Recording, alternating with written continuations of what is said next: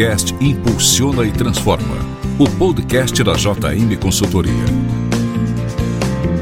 Agora no podcast Impulsiona e Transforma.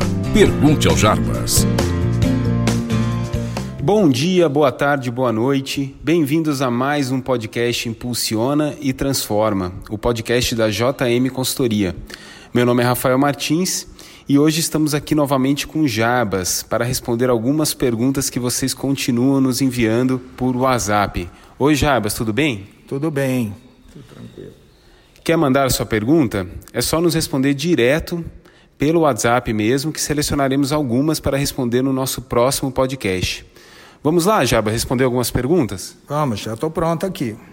Então vamos lá. Eu selecionei uma primeira pergunta aqui, que é a seguinte. É, como pequeno empresário, Jabas, deve se preparar para conduzir processos seletivos que sejam assertivos? Eu preciso montar uma equipe que me apoie e permita que eu foque mais no estratégico. É, em primeiro lugar, achei essa pergunta muito interessante, porque é a maior dificuldade que eu encontro hoje junto aos empresários. O empresário acaba, como ele é solitário, digamos assim, ele acaba tendo que encarar é, coisas no dia a dia muito operacional. E eu sempre coloco para o empresário que ele deve focar no estratégico, fazer uma lista das suas atividades principais e dentro dessa lista sempre se perguntar o que só eu posso fazer aqui, será que eu estou fazendo? Então, como quais as minhas recomendações para isso aí? Na verdade, formar um time hoje é o desafio de qualquer empresário. Né? Porque o que vai levar uma empresa ao sucesso é a qualidade do seu time. Existem duas formas de montar o time. Né? Vamos a elas. A primeira dela é você formar dentro da sua empresa. Esse seria o ideal, né?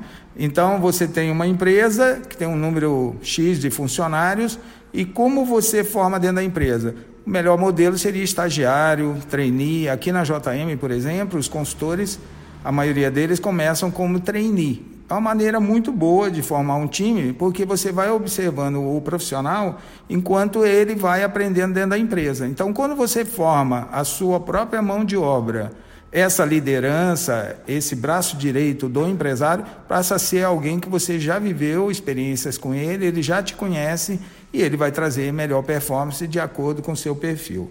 A segunda forma, se você não consegue fazer isso, é ir para o mercado.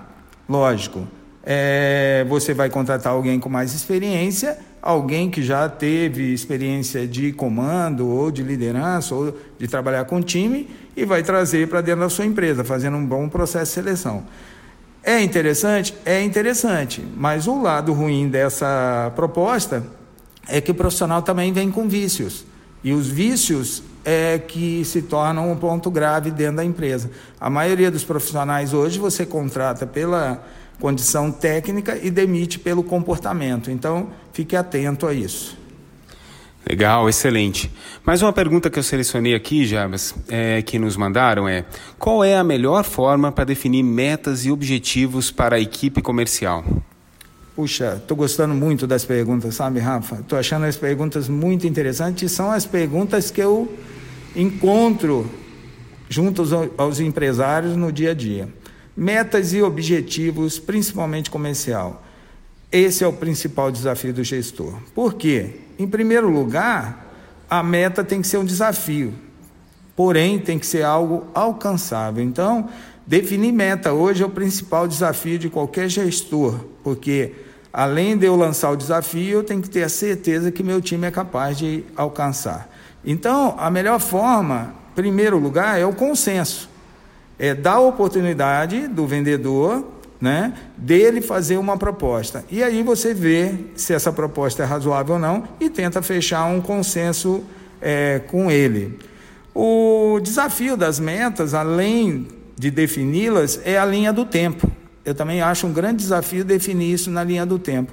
Por exemplo, se você é um comércio, você pode até definir uma meta para o mês mas essa meta deve ser fracionada por semana e em alguns lugares, em alguns clientes, a gente acaba definindo uma meta até para o dia.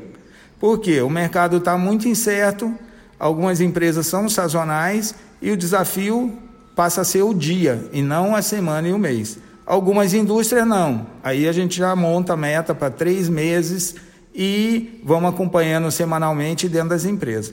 O principal é você não é, criar uma meta na linha do tempo muito distante da realidade dos profissionais. Cria metas curtas de na linha do tempo curto, de acordo com a realidade do seu negócio. Legal, obrigado, Jabas, obrigado pelas respostas. Ok, vamos a elas. Pessoal, obrigado pelas perguntas. O podcast vai fazer uma pequena pausa e volta na primeira semana de janeiro. Você ouviu mais um podcast Impulsiona e Transforma. Obrigado, um Feliz Natal e um excelente Ano Novo. Você ouviu o podcast Impulsiona e Transforma. O podcast da JM Consultoria.